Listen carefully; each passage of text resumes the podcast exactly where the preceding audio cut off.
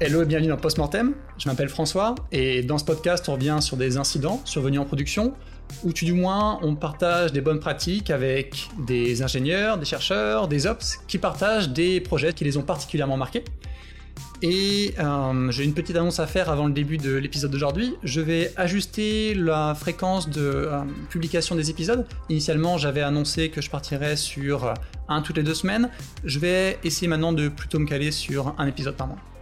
Voilà pour les, affaires courantes. Et aujourd'hui, c'est avec euh, plaisir que je reçois Héloïse Non, qui est Head of Data Science et Engineering à la Data Factory IA de ISNCF. Enchantée Héloïse.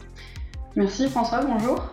Donc aujourd'hui, on va discuter d'un sujet ô combien important et qui nous concerne tous, ou au moins des millions de Français tous les jours, qui est la prédiction des retards de train. Donc vraiment un sujet clé.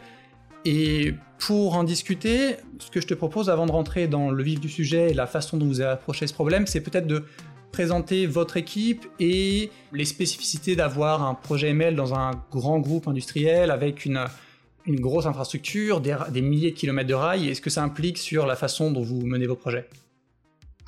Oui, alors euh, il y a un certain nombre d'équipes qui s'occupent de data et d'IA chez SNCF. Nous, on a une particularité qui est de concentrer l'ensemble des compétences nécessaires pour faire des projets. Et euh, donc, je suis dans une structure qui a euh, deux équipes principales. Une équipe qui maintient une plateforme cloud orientée sur les données. Donc, cette équipe, on, branche des flux de données qui sont déversés dans un data lake sur le cloud.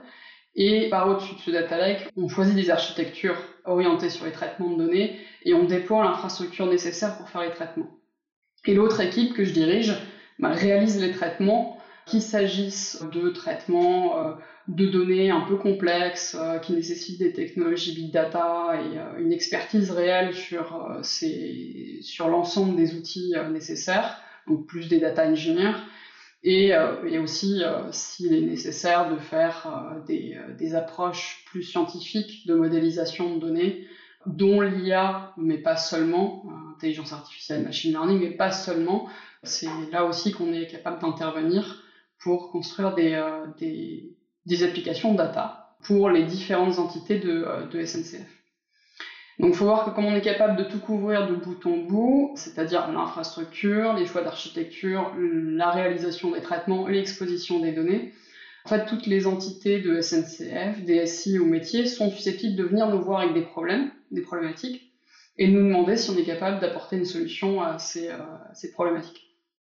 Hmm. Oui, parce que toutes les entités de SNCF, faut peut-être rappeler que finalement, c'est constitué de, plein de planètes qui gravitent tout un écosystème, et c'est pas simplement la SNCF avec les données de la SNCF, mais vous avez une partie euh, réseau, euh, gestion de les opérations avec la clientèle, réservation des, euh, des billets de train. Euh, enfin, vous avez, voilà, vraiment plein de pôles différents avec une expertise et votre rôle, ça va être de venir faciliter le développement de projets qui peuvent avoir des débouchés, des applications dans ces différents écosystèmes.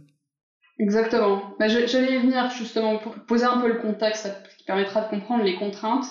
Il faut comprendre que SNCF, effectivement, c'est un grand groupe dont les activités sont pas toujours très bien connues du, du grand public.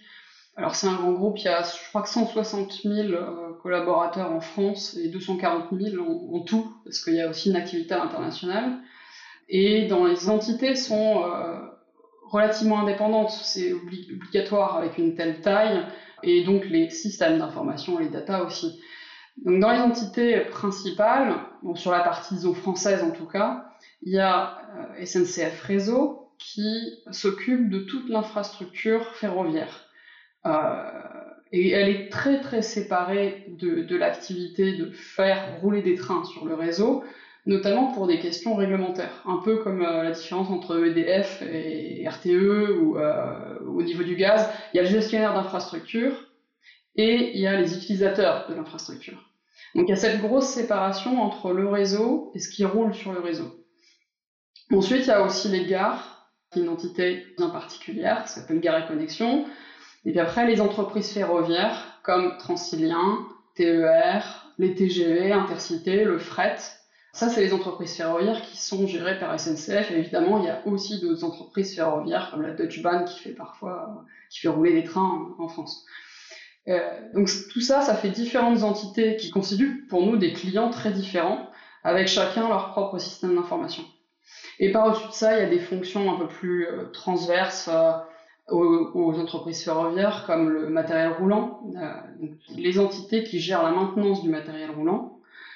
Et on a aussi des activités euh, qui sont spécialisées sur la sécurité ferroviaire, la sûreté aussi, et des activités qui sont très peu connues, euh, mais pour lesquelles on travaille. Il y a un parc immobilier important à SNCF.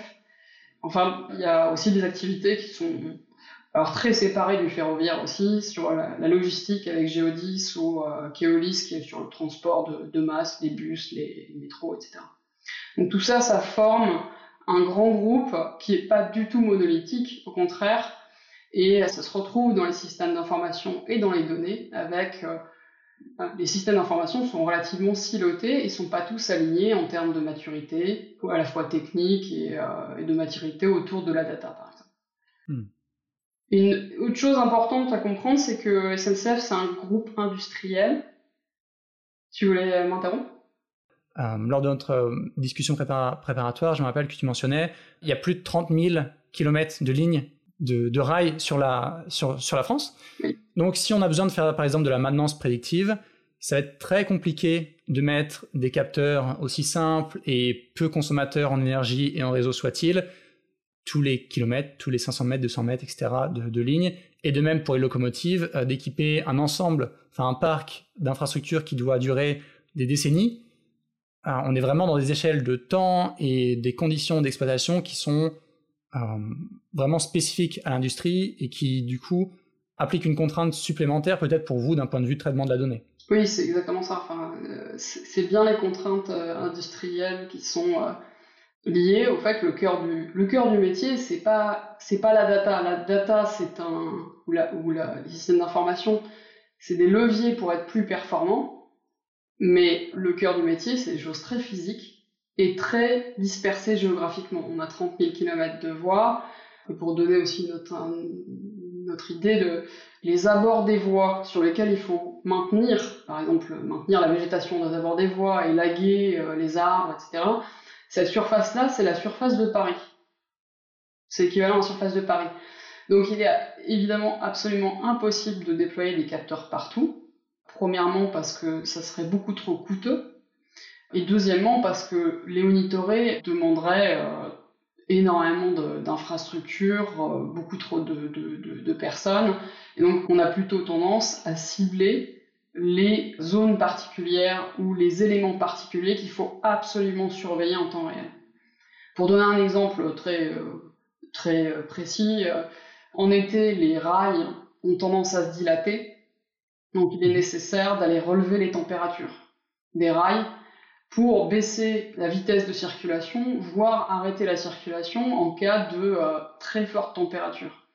Et ça, il faut vérifier ça sur des zones, alors c'est plus dans le sud que ça peut poser problème, mais actuellement, euh, enfin en tout cas jusqu'à récemment, les zones, c'est un, cheminot qui prend sa voiture, qui va sur place et qui va relever le thermomètre. Donc il y a un intérêt sur certains endroits un peu critiques, notamment où les rails ont tendance à plus se dilater, parce que c'est certains types de rails, à ce moment-là on peut décider de mettre des capteurs.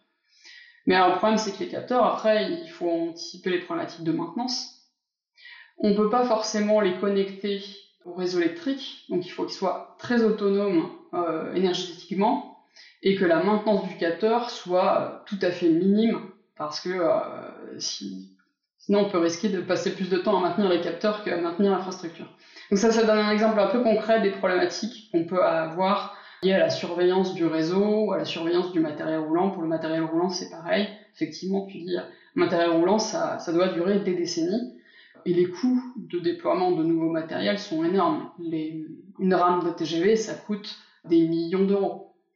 Euh, donc ça ne change pas si facilement que ça, un matériel, contrairement à des secteurs qui sont beaucoup plus souples quand on est sur du, du, B2C, euh, sur des, consommables euh, de, courte durée, c'est beaucoup plus facile de changer une chaîne de production ou de changer les, produits.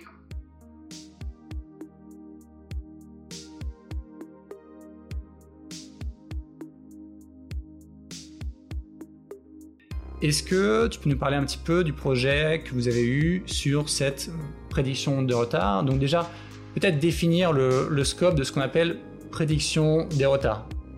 Oui, alors les retards, euh, c'est... Ce qui, est, assez marrant, c'est que selon la personne, euh, selon l'entité à qui on parle, la définition du retard change. Pour certains, un retard, c'est plus de 2 minutes, pour d'autres, c'est plus de 5 minutes. Donc ça dépend vraiment du besoin métier qui est associé à la question du retard. Il y a deux grands types de besoins. Il y a un, besoin opérationnel de prévoir les retards.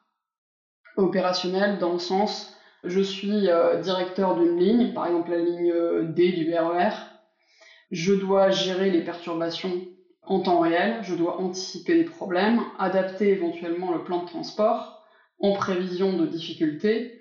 Et plus j'ai de visibilité sur ce qui va se passer ou ce qui pourrait se passer, mieux je suis capable de préparer, euh, de me préparer à bien réagir s'il y a un problème. Et donc de ce point de vue-là, il est euh, très utile de savoir prédire ou prévoir, pour être un peu plus humble que ça, prévoir des perturbations potentielles. Alors il y a des événements euh, qui sont clairement intuitivement complexes. Il y a un match de foot au Stade de France. ça, c'est des connaissances métiers qui sont déjà intégrées dans les process. Mais la question, c'est qu'autour des retards, il peut, il peut y avoir énormément d'éléments qui amènent à une perturbation et qui causent un retard.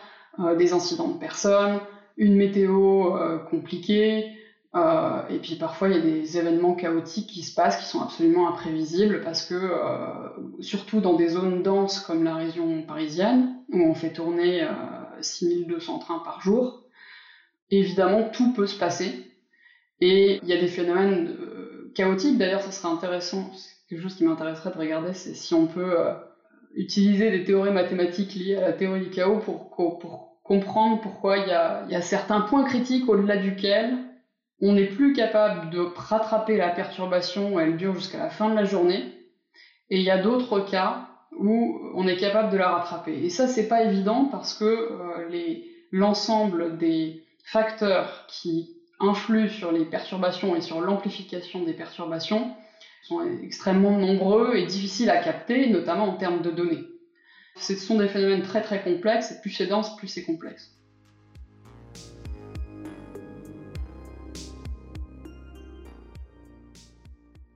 Alors, il y a, y a, un deuxième besoin qui est plutôt sur l'information voyageur, qui est de donner le maximum d'informations aux voyageurs.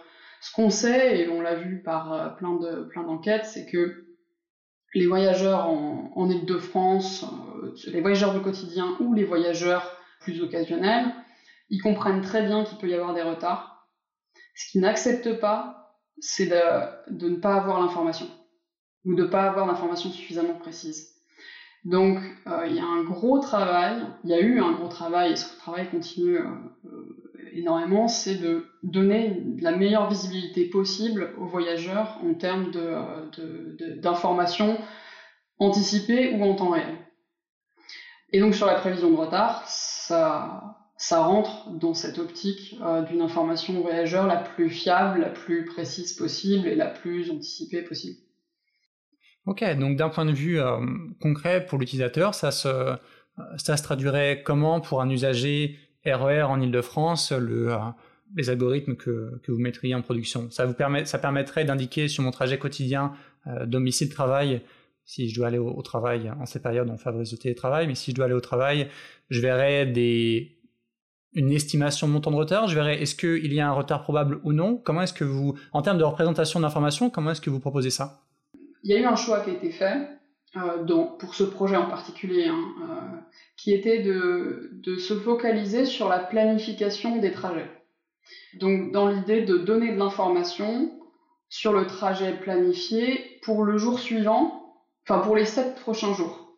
Donc, on imagine un utilisateur qui prend son appli SNCF, qui sait que le lendemain, il doit aller de tel endroit à tel endroit en Ile-de-France, il y a un calculateur d'itinéraire qui est déjà opérationnel et euh, utilisable dans l'application. Mais en plus de ce calculateur d'itinéraire, l'idée serait d'afficher une espèce de météo du retard en indiquant si le, le trajet est susceptible d'être compromis par un retard ou si c'est plutôt tranquille et vert. l'idée est plutôt d'afficher un indicateur vert, orange, rouge de façon à ce que euh, le voyageur puisse se dire je prends un peu plus de marge parce que les prévisions sont plutôt mauvaises en termes de retard et euh, si j'ai des contraintes fortes, euh, je vais m'assurer de prendre suffisamment de, marge. En revanche, si tout est vert, bon, bah, je, peux, me permettre de planifier un itinéraire un peu plus, un peu plus restreint. Ok, donc ça permet, scénario idéal, c'est vraiment donner de la flexibilité aux utilisateurs sur leur choix de correspondance. Euh, enfin, alors, voilà, ça, ça, donne plus de visibilité sur la fenêtre de temps qu'on peut s'accorder dans des correspondances, dans les trajets. Ok. Exactement. Donc en termes d'algorithme, partant de cet usage, on, on, a développé des algorithmes qui vont donner le retard à l'arrivée et au départ de chaque arrêt en gare pour les sept prochains jours. Donc toutes les nuits, L'idée est de faire sortir à l'algorithme les prévisions de J plus 1 à J plus 7 pour les 60 000 arrêts en gare par jour. Il y a 6200 trains à peu près, ça fait 60 euh, 000 arrêts. Ça fait un par seconde en fait. Donc là, on se concentre sur la région Île-de-France. Hein. Et ça pour, l'instant, c'était concentré sur la région Île-de-France euh, parce que, notamment parce que l'application SNCF est beaucoup plus largement utilisée en Île-de-France que dans le reste du territoire. Mais euh, ça y est, on s'attaque. On a un projet qui, démarre pour une région, euh, alors pour euh, la région Occitanie. Alors cette fois plus dans un but opérationnel que d'information voyageurs, mais voilà, d'utiliser à peu près la même approche. Même si évidemment, quand on est sur du transilien, on a des arrêts très très fréquents, donc des phénomènes de perturbation qui sont forcément pas les mêmes que sur une région avec beaucoup de TER où là on passe d'une zone dense à zone très peu dense. Les arrêts et les phénomènes de retard sont sensiblement différents.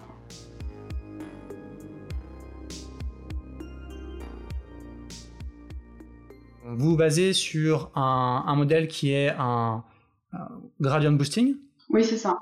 Donc finalement, on a un pipeline relativement simple en termes de type de données et de, de choix d'architecture utilisés.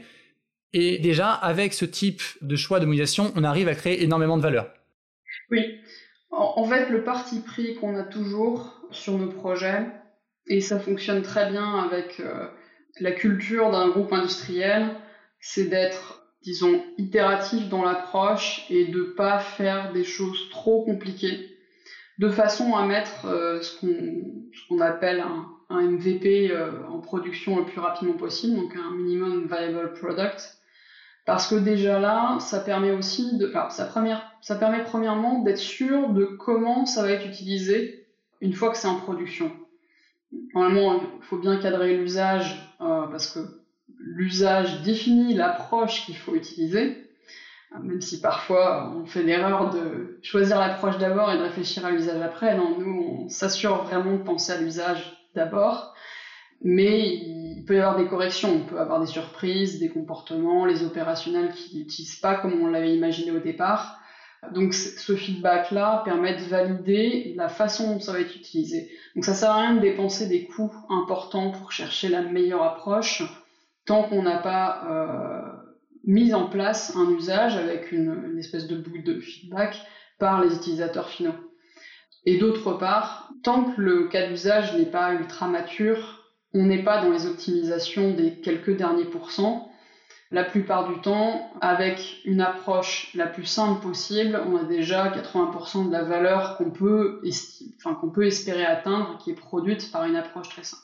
Et je suis souvent la première à dire que même si on me demande de faire de l'IA et que j'aimerais bien en faire, des réseaux de neurones compliqués, euh, la règle de 3, c'est parfois le mieux pour démarrer même si euh, évidemment euh, dès qu'on peut on va, chercher vraiment à améliorer. L'avantage de partir aussi sur une approche simple, c'est d'être capable de, mettre en place les bonnes métriques de mesure de performance. C'est beaucoup plus facile de mettre en place des mesures de performance et de les faire comprendre au métier. Parce que ça, demande énormément de pédagogie. Hein. C'est des choses euh, qui sont relativement naturelles pour un data scientist ou un data engineer de parler de métriques, de, euh, euh, de rappel, euh, de précision, de toutes ces choses-là sont dans le langage courant du data scientist, mais ça l'est pas au niveau des métiers. Et d'autre part, il faut aussi imaginer des métriques beaucoup plus opérationnelles. Un rappel ou une précision, ça sert à rien un opérationnel sur le retard. En revanche, un taux de retard correctement euh, prédit sur la tranche horaire un peu critique de telle heure à telle heure, ça c'est un indicateur métier qui est beaucoup plus utile. Et donc c'est d'autant plus facile de mettre en place ces indicateurs sur une approche simple que sur des modèles très très compliqués. L'idée c'est vraiment de ne pas mettre la charrue avant les, avant les bœufs sur ce genre de choses et de, privilégier des approches relativement euh, peu coûteuse, rapide à faire et qui apporte déjà beaucoup de valeur. D'où l'approche XGBoost, même si on a testé un certain nombre de choses, on a testé des approches euh, séries temporelles, on a testé des approches un peu plus statistiques mais qui n'étaient pas assez performantes, donc on a fait quelques itérations pour choisir le modèle, mais sans chercher à faire trop complexe.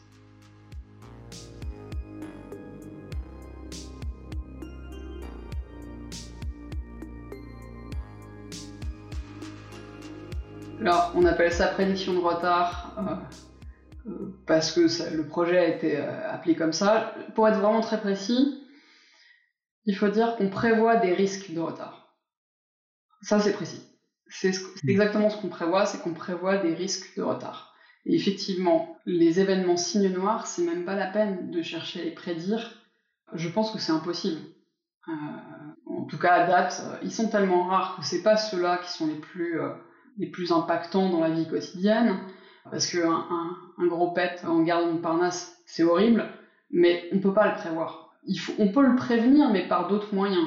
Et là, c'est ça le cœur de métier de SNCF, c'est de faire de la prévention, de bien assurer la surveillance des installations, la surveillance du matériel roulant, de bien être efficace sur la maintenance, la disponibilité du matériel. C'est ça qui permet d'éviter des grosses situations euh, compliquées et ensuite la, la, la, résilience une fois que l'événement arrive et que la perturbation arrive, c'est comme on fait pour revenir le plus rapidement à la normale. Donc nous sur ce projet-là, on s'est inscrit vraiment dans l'optique étant la formation voyageur en prévision, euh, ça sert à, enfin c'est utopique de capter vraiment des, euh, des, des événements particuliers ce qu'on a, ce que je j'ai pas dit, euh, ce qu'on n'a pas encore dit, c'est quelles données, quel type de données on utilise dans ce projet-là. Euh, on, utilise l'historique des données pour pouvoir capter des tendances et essayer de, comprendre comment ça, comment ça se passe et quelles périodes sont plus susceptibles d'avoir des, des retards. On a sur de la prévision de risque.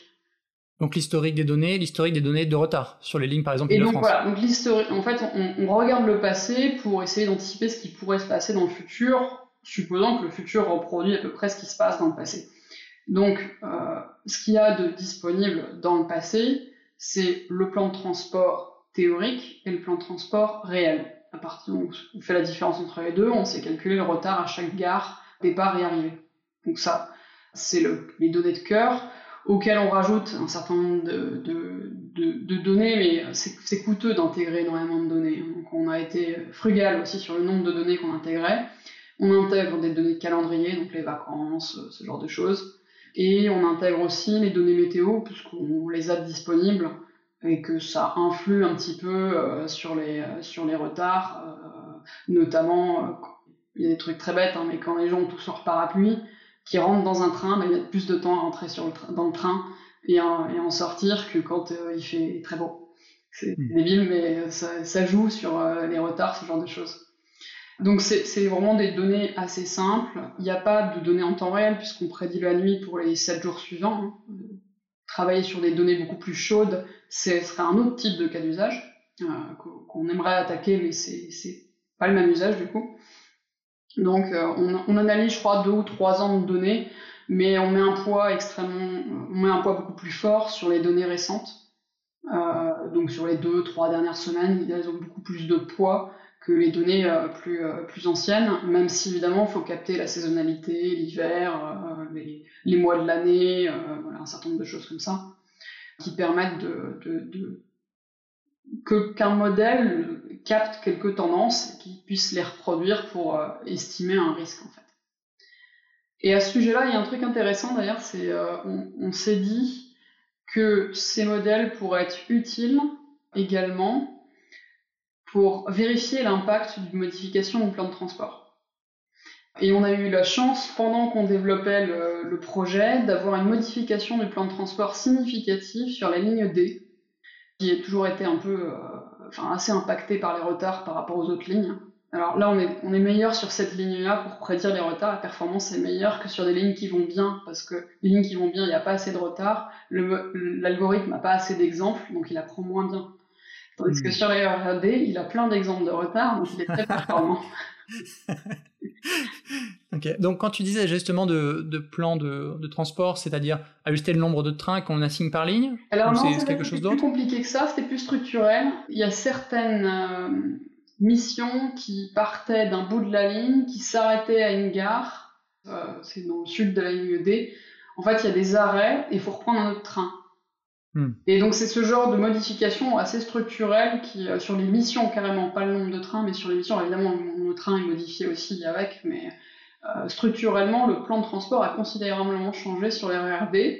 Et ils ont mis ça en place, je crois que c'était fin 2018, il me semble, ou 2019 pour justement réduire le nombre de retards. Parce qu'on avait vu sur certaines gares, il y a des gares qui accumulent des retards et d'autres euh, qui permettent de les rattraper. Euh, les gares ont toutes leur personnalité en fait. Et donc, ils ont changé ce plan de transport parce qu'ils avaient fait des simulations. Ils se sont dit avec ce nouveau plan de transport, on devrait éviter d'accumuler des retards sur cette gare-là.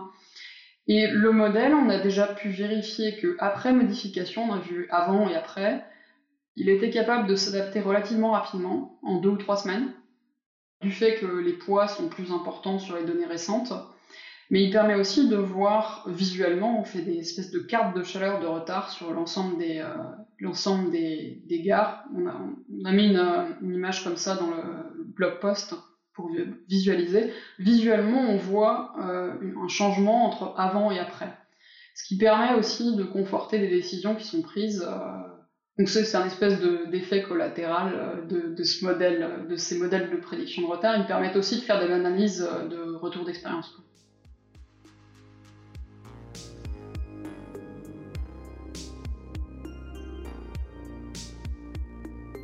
Donc maintenant qu'on a cette présentation plus claire de ce que vous souhaitiez faire en termes de, prédiction des retards, je dis sur votre blog post que c'est quelque chose qui est en production depuis l'été 2019. Quels sont les retours depuis euh, cette mise en, production, ce déploiement? Quels sont les, hum, les, enseignements que vous en retirez? Comment ça a été utilisé en interne? Est-ce que c'est euh, une API qui est vraiment maintenant consommée par euh, plusieurs entités au sein de la SNCF? Ah, la question piège On en avait parlé? non, non, c'est c'est justement, je pense que c'est un retour d'expérience intéressant à partager et intéressant à avoir en tête, c'est que parfois même les trucs euh, qui marchent, qui sont en prod et qui fonctionnent bien. Euh, on a même des systèmes de monitoring et de rollback si jamais le modèle ne marche pas, qui sont automatiquement, si un modèle commence à baisser en performance, on fait un rollback sur le modèle, la version précédente. Donc tout est nickel, tout est en prod, ça tourne, mais euh, pour des raisons d'agenda, de, planning, initialement c'était prévu de l'intégrer à l'application SNCF, mais la feuille de route de l'application SNCF a changé. Donc pour l'instant, il est en pause, le projet. Euh, donc l'API n'est pas vraiment consommée par le calculateur d'itinéraire, mais parce que il y a une collision avec euh, un certain nombre de choses. Euh, il y a eu une réforme de SNCF début 2020, avec le passage de SNCF en, trois épiques, donc établissements publics à caractère industriel à commercial, c'est devenu des SA, sociétés anonymes. Et cette réforme-là, qui est très importante pour le groupe, a entraîné bah, des changements de poste, euh, des réorganisations euh, en interne, ce qui fait que les feuilles de route euh, des différents projets ont changé. Et, ça a été jusqu'à l'équipe de, de l'application SNCF, l'application mobile, qui a complètement changé. Donc finalement, le temps qu'ils reprennent en main, la nouvelle équipe reprenne en main les développements, qui reprennent en main la feuille de route, euh, l'intégration de cette API de prévision de retard a été euh, mise en stand-by euh, pour le moment. Et il se trouve que d'ailleurs, normalement, mon équipe, on assure l'exploitation des projets qu'on a amenés en prod, donc le maintien en condition opérationnelle, mais pour ce projet-là, justement, il a été totalement transféré à une autre équipe. Donc c'est eux qui gèrent et qui vont gérer l'intégration de l'API. Donc ça se trouve, ils ont remis ça dans leur feuille de route. là, j'ai pas eu de nouvelles récemment, mais voilà, ça c'est un cas un peu particulier parce que d'habitude, nos projets, on assure le suivi dans le temps de la production. Donc c'est ça, ça a un côté un peu frustrant parce que finalement le truc marche et on aurait bien aimé avoir des feedbacks euh, terrain, de voir comment les gens utilisent, de voir des retours utilisateurs de l'appli. Bon, bah c'est comme ça, c'est la vie. En revanche, on capitalise quand même pas mal sur ce qu'on a fait, notamment avec ce nouveau projet pour le TER, c'est nous qui le ferons, mais on va réutiliser la même approche, les mêmes données dans un premier temps. Ça permettra de réduire le budget du projet au départ, d'aller plus vite.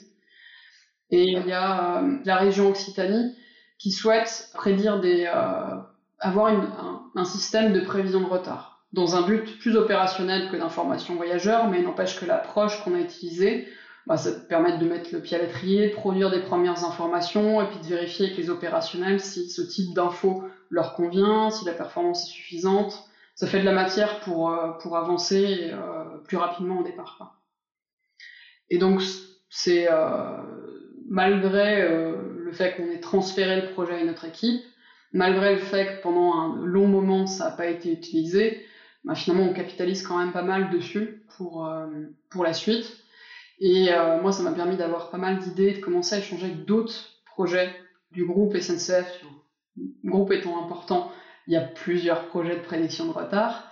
Et donc on échange avec ces, ces, projets, notamment euh, pour passer à un, à un, usage beaucoup plus temps réel sur des données chaudes, où là l'optique serait plus de dire euh, en temps réel on capte l'information d'une perturbation, la qualification de cette perturbation on peut la récupérer, on a une première qualification, est-ce que c'est un, un, accident de personne, est-ce que c'est euh, un problème au niveau des caténaires, est-ce que c'est voilà, tel type de retard, on, on le sait relativement rapide, rapidement, donc euh, sur l'ordre de quelques minutes jusqu'à une dizaine de minutes, l'information peut remonter. Et à partir de là, on n'est pas vraiment sur la prédiction de retard, en revanche, on peut anticiper la, la propagation, l'impact de la perturbation en estimant, euh, en regardant le passé, en regardant le type de perturbation, en estimant l'impact spatial, jusqu'où ça va affecter le, réseau, ou temporel jusqu'à quand. Et ça, ça peut servir aux opérationnels et à l'information voyageur, parce que si vous êtes en gare du Nord un vendredi soir à 17h et qu'il y a un problème de, euh, j'en sais rien moi, sur euh, une alimentation électrique, si on vous dit on a un problème de retard euh, dû à une alimentation électrique, en général la perturbation dure pendant une heure et demie et affecte la ligne H de telle gare à telle gare, au moins le voyageur il peut se dire bon je suis pas concerné, c'est bon pour moi. Hmm. Ça évite de paniquer, et puis pour ceux qui sont concernés, bah, ils peuvent se dire bon bah il faut que je sois chez moi, je vais prendre un taxi, je vais faire autre chose. Donc ça c'est des discussions, à partir de ce premier projet de, de, prévision de retard, ça engendre des discussions, pas mal de réflexions qui permettent d'adresser d'autres besoins. Ok, donc c'est un, un, message d'espoir pour, euh, conclure notre, notre discussion que ce projet-là est quand même utilisé et va être utilisé sous, d'autres formes pour aider à l'estimation de retard et de, temps de résolution des incidents. Oui, exactement. Enfin, en fait, moi, j'ai. C'est ce que je dis souvent On, recrute souvent des data scientists, euh, des data engineers qui sortent d'école. Je leur explique souvent que dans un grand groupe, il faut apprendre à être patient. Et pas que dans un grand groupe, dans la vie réelle, il faut, apprendre à être patient et euh, même si on s'imagine qu'un projet, ça va, on le fait en mode agile, qu'on va faire un MVP super rapidement, et on essaie de le faire justement pour être euh, rapide, souple, avoir quelque chose de vivant qui, évolue rapidement sous nos yeux et, sur lesquels on a du feedback, bah quand même, la vie réelle, parfois les temps caractéristiques c'est plus long, faut être patient, ça peut prendre des années de, de se décider, de débloquer des budgets, d'intégrer ça à des feuilles de route, et plus c'est complexe, plus il faut apprendre que euh, euh, bah, faut gérer sa frustration et il faut être patient parce que euh, bah, le temps caractéristique, c'est peut-être pas deux mois, trois mois, mais c'est peut-être deux, trois ans si tout va bien. Merci beaucoup, Héloïse. Merci à toi. Hey, c'est encore moi. Alors vous avez peut-être remarqué une nouveauté dans l'épisode d'aujourd'hui, si vous l'écoutez sur Apple Podcast ou via le player Ocha. J'ai ajouté quelques images à différents moments de discussion. Par exemple, quand Héloïse nous parlait du prototype qu'elle souhaitait mettre en place pour euh, visualiser la météo des retards, comment est-ce qu'on pourrait présenter ça pour les utilisateurs, et aussi au moment où on parle de la heatmap euh, des retards. Alors je suis très curieux de savoir ce que vous pensez de ces différentes images. Est-ce que, est-ce que vous trouvez que ça aide à, comprendre le, propos? Est-ce que euh, avoir deux trois organigrammes à différents moments, c'est pertinent? Ou sinon, est-ce que c'est écrit trop petit, pas très lisible? N'hésitez pas à me faire part de vos retours, par exemple en, commentaire sur Apple Podcast ou euh, en DM sur Twitter. Je rappelle, c'est Podcast Mortem. En tout cas, je vous remercie et je vous dis à très bientôt pour un nouvel épisode. Bye bye.